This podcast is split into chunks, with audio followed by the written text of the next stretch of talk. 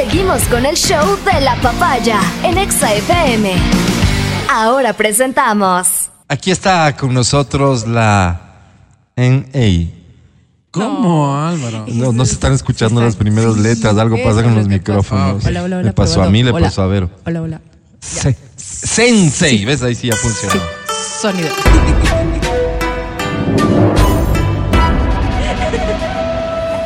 Ella es Verito Rosero, un aplauso.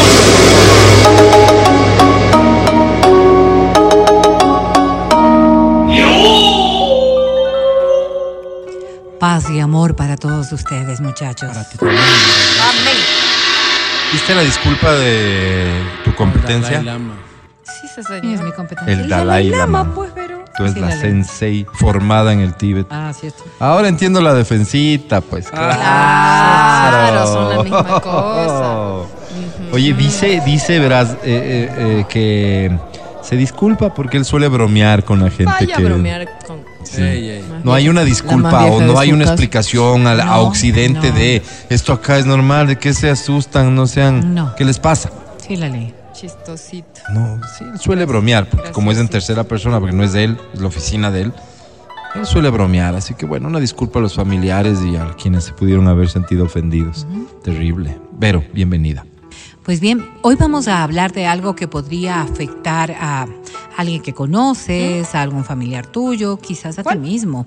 Vamos a hablar de este síndrome que se ¿De cuál denomina el síndrome de Peter Pan. Ah, mira, tengo Que una amiguita, Vero. creo que, que está bastante claro el Tengo concepto en si general. acaso, ¿no? En general, ¿no es cierto? Que se asocia a esta incapacidad de poder madurar adecuadamente. Mm. Es decir, Joven personas... por siempre. No, Tengo no necesariamente amiguita. este concepto de la juventud, sino del infantilismo. Mm. O sea, más bien son adultos que tienen comportamientos infantiles. Y esto puede verse en diversas áreas, ¿no es cierto? No, no creo que ninguno de ustedes eh, esté dentro de lo que ¿Cómo se puede señalar, pero, pero hay condiciones que nos llevan a ver que hay muchas personas parejas- que lamentablemente sí podría darse Que caen en estos estereotipos y que tienen varias connotaciones. La primera es la relación social que puede sostener con el resto de personas. Muchos se, muchos se, se concluye que esto viene como resultado de una formación equivocada.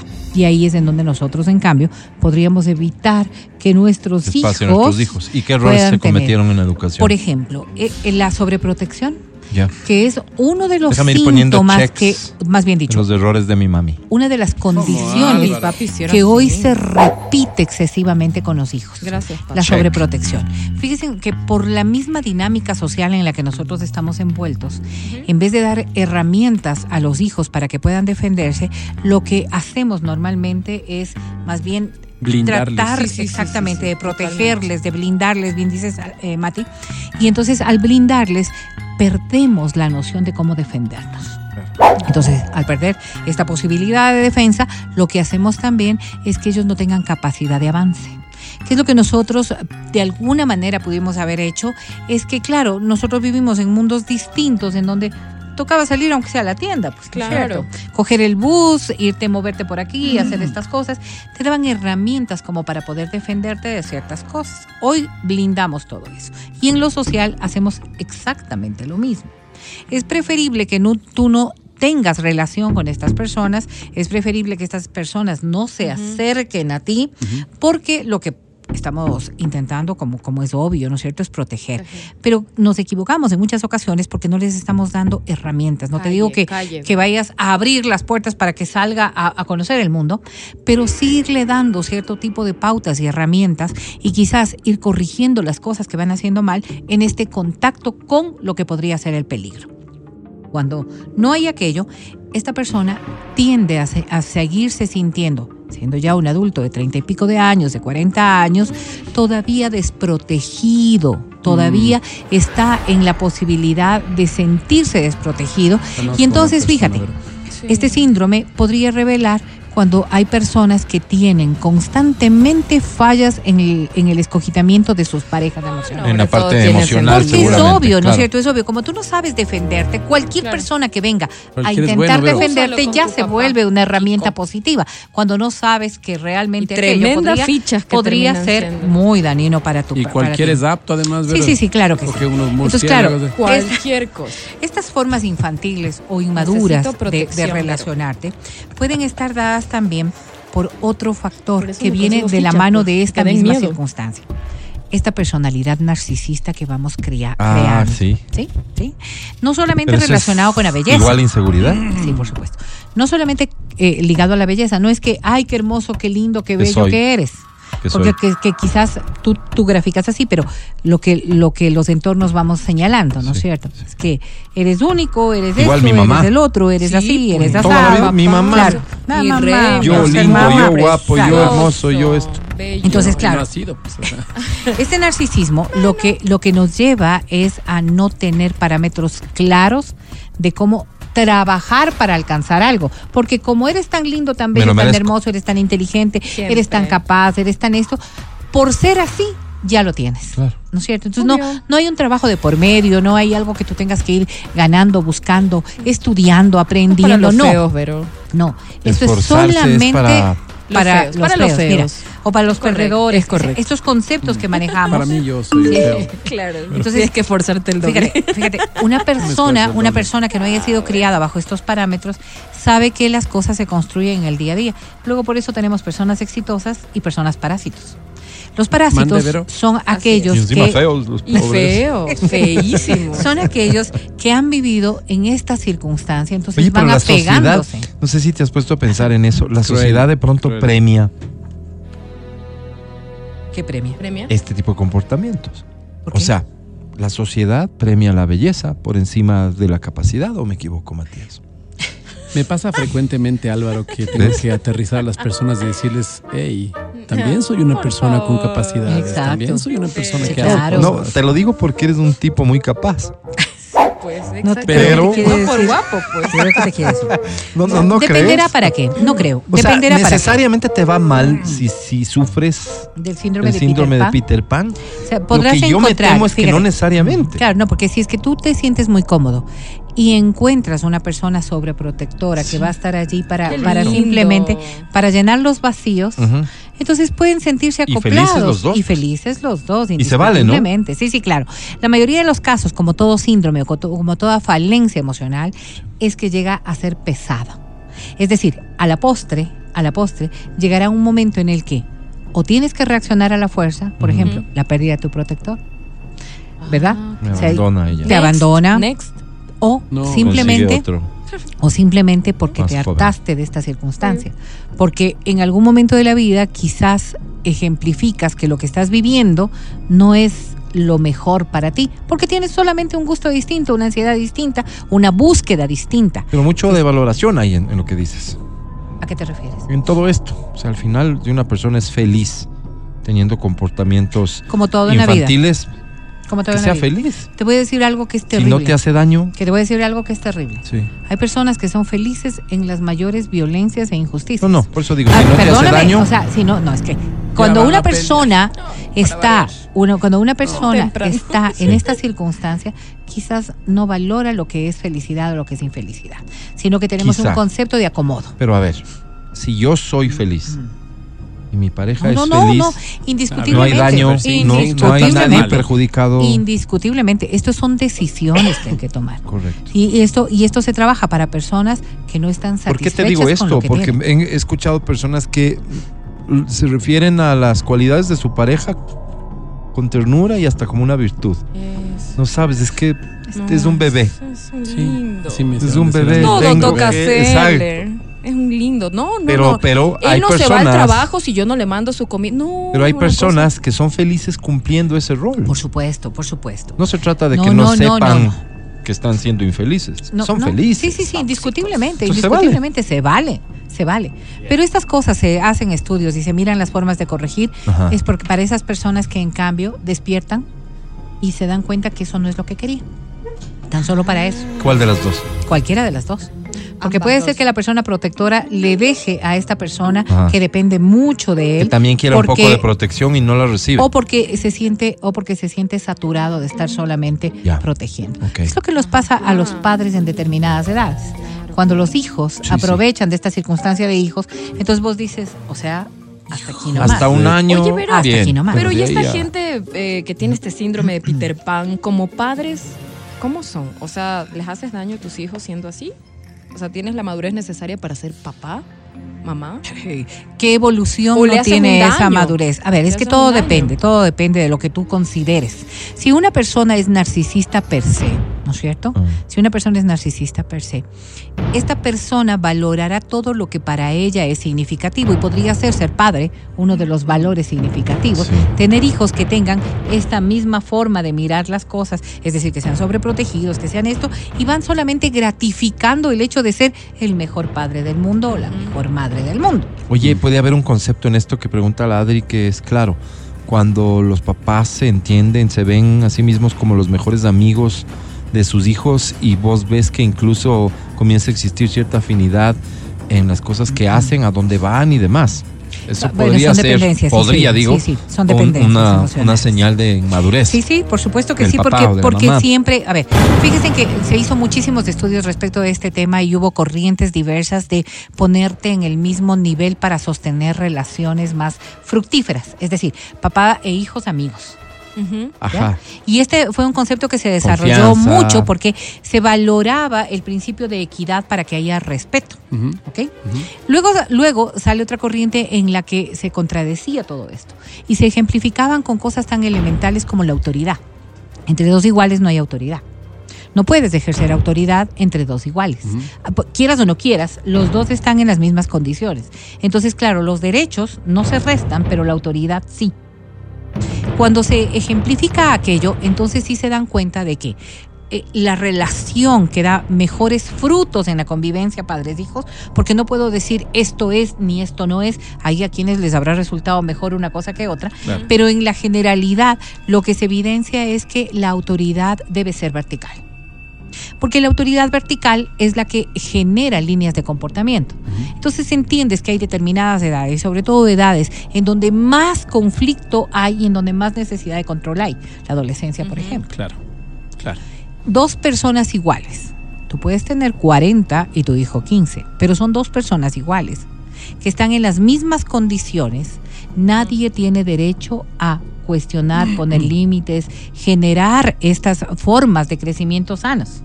Dos personas que tienen esta línea vertical de conducta pueden generar confianza indiscutiblemente, porque la confianza se garantiza desde otras lógicas.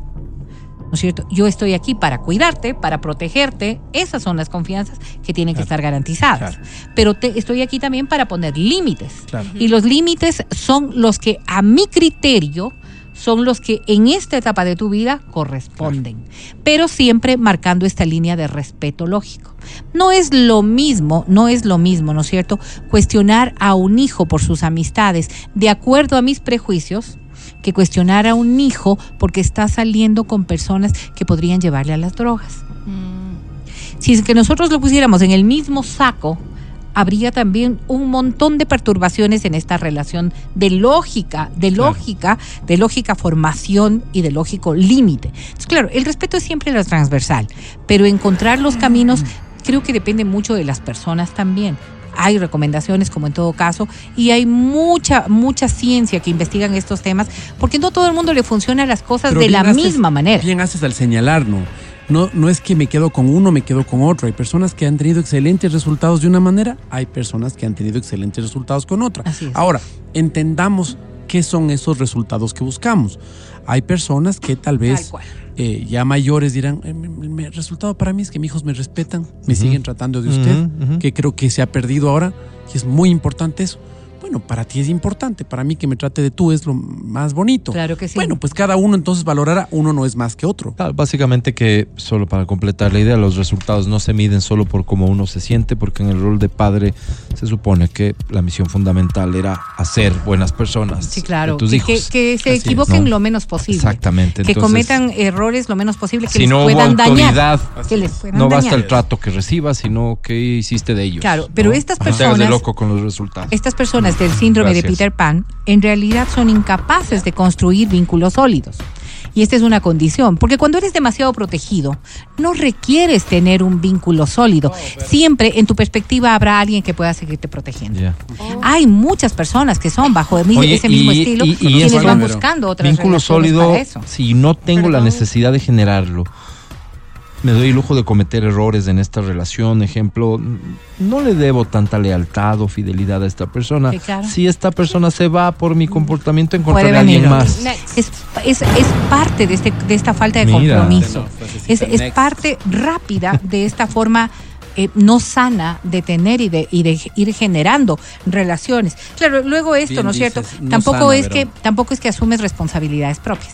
Y esto mucho depende Desastre también gente, mucho depende de cómo cómo hemos ido enfocando nuestra vida y resolviendo los temas. Por eso yo, yo decía, padres eh, o padres en general, no padres y madres, Claro, loco. sobreprotectores te van resolviendo los temas. Entonces, tu Ya responsabilidad es hasta, limitada. hasta pues. adultos mayores, Claro, los padres. Sí. Tu, tu responsabilidad es limitada. ¿Para qué voy a tener yo responsabilidades tan grandes si cuando tengo un conflicto puedo apelar Te a pongo un alguien que me ejemplo pueda dramático, eh, Adelante. dramático, dramático de la relación hijos sobreprotegidos, padres sobreprotectores. ¿Qué tal llega a, a la adultez el hijo? ¿Ya? Y tiene un problema económico. Y acude a sus papás. ¿A quién Ven, viejo, vende ¿no? el carro. Ven-. Vende la casa para... claro, para solucionar. Es que me metí en un negocio que no funcionó. No me voy preso. Una mamá, un papá, ¿qué va a hacer? Todo. Probablemente lo haces, pues probablemente Claro que vendes. sí. Y es que, por ejemplo, estas personas tienen también una escasa posibilidad de reacción a la frustración. No es que tienes herramientas para salir adelante, sino que más bien puedes realmente hundirte frente a un tema de y por frustración lo tanto la evades. elemental, elemental o muy grande. Y por tanto Sí, la la evades. Probablemente solo no haces conciencia del, fracaso no, no y haces fa- no sigues haces. adelante. No pasó vas- nada. Exactamente. Ah, y la vas casa cometiendo los mismos errores una y otra vez. Así Fíjense es. para darnos ¿Cuántos casos? En serio, habrán cosas Sí, sí. dramáticas en Sí, esto. Si es que tú tienes personas de esta naturaleza, mira en tu condiciones. entorno, sí. A ver. ¿Son desafiantes? A todos. Check. Sí, porque no me corresponde a mí. No, no tengo por O sea, me- qué. A mí evalúa- no me pasa. Evalúame, Adri, yo te evalúo a ti. Ya, ya, a ver, ok. a ver, ¿Son dale. desafiantes? Ok. Sí. Sí, sí, sí. Tienen miedo a la soledad y este es súper Ah. importante. Van de una pareja en otra porque solos no pueden. Igualito, igualito no puedes enfrentar Solo, las solo no cosas te solos, visto. ¿ok? Sí eres. Hay un elevado egoísmo también. Primero Sí yo. eres egoísta. ¿Te que- doble check. Primero con los panes. es súper doble egoísta, check. no quiere acuerdas con los panes? sí, Normalmente a estas personas los trabajos les duran poco porque se fastidian rápido de que tengan Si este le ha durado es más por mí que por ella, Eso así sí que le pongo cierto, check. sí, no, y tú porque no logran manejar el estrés, no tienen herramientas para poder salir adelante. Perdón, disculpa, pero no logran manejar el estrés. No, no logras. En eso, en cambio, a mí no, me pongas pero check. no es verdad, ahí no te voy a poner check. Evidencian fobias a los compromisos y esto Ah, se ve no, mucho. sí. Relación, No, una relación, otra porque- relación, otra cambio sí. de relación porque no Aquí quiero comprometerme con yo. algo. No quiero comprometerme con algo, entonces más fácil, me dura poco la relación, tres meses, cuatro sí te meses, pongo check. otro, otro, No, otro. Sí, yo sí, no te has vuelto no. a casar, Tú- tú yo más te bien pongo estás check. No, porque tienes fobia al compro porque no te has vuelto a casar. Entonces yo te pongo double check. Son incapaces de resolver sus propios problemas. Sí. Son incapaces no, de sí, sí alcanzar capaz. verdaderas metas que personales. no tiene de otra. Se pues, limitan también, ¿no? con lo que está ahí al paso, ¿no? Es feo. Si no, todos nos vamos al demonio. Oye, Tiene que y si dejamos de Cuentan- hacerlo al aire, digo, porque No, Está incómodo. Porque tiene, hijos, tiene tiene hijos, tiene que Cuentan con pocos amigos y los pierden todo el tiempo, van variando. uno de esta mesa. Cuentan con pocos amigos y los pierden. No tiene, no tiene, no tiene. Se Me mueven encantó. por las necesidades inmediatas. Me No encantó. hay una planificación Déjame a ver el largo siguiente, tiempo. lo Sigo pongo un en poco este. ¿En planificador, cuál vas, pero no sabría decir. Son muy impulsivos. Ey. Uno de aquí, sí. Uno de esta mesa A ver. presenta una elevada tendencia hacia los trastornos del estado de ánimo como la depresión. Sí, Ay, los he ay, visto. ay. Los he Ay, visto ay, ay. pensativos. Ya, dale otra. Dios, Uno de esta lloronci- mesa. Lloroncitos. Algunos de esta mesa Ah. tienen rabietas, no regulan sus emociones y tampoco respetan las de los demás. Pan de cada día. Todos los días me dice yo mando de aquí. cada día. Uno de esta mesa no asume responsabilidades y es hábil para dar excusas Yo, y pues. justificar por qué ¿Quién no, No pudo lleva hacer a cabo. el segmento de la Esa semana. soy yo. Ese sí soy yo. Encanta. Algunos de esta mesa a menudo demuestran conductas pasivo-agresivas, es decir, usan indirectas en su comunicación. Yo también. Son ¿Qué hostiles? Hostil. y nunca expresan lo que sienten No, o si piensan de digo forma de frente, te asertiva. digo. Este es Matías. Yo te digo Sí, de sí, yo frente. soy más hipócrita. Gracias, Vero, Sí, por este abrirnos tipo- los ojos Cuidado esta con aquello. Y si es que alguien está cerca de ti con estas condiciones, recuerden Corro, que como Vero, quiero toda, correr. como toda enfermedad, como todo síndrome ¿Estoy a tiempo? emocional, sí pueden encontrar ayuda, claro. Gracias, Vero. correr, quiero Es la Le voy a decir a C6 mi de XFM. me ayude. Vamos a corte A y mami. regresamos. No te vayas, por favor. Mis papis van a resolver eso. Estás escuchando el podcast del show de la papaya de Exa FM.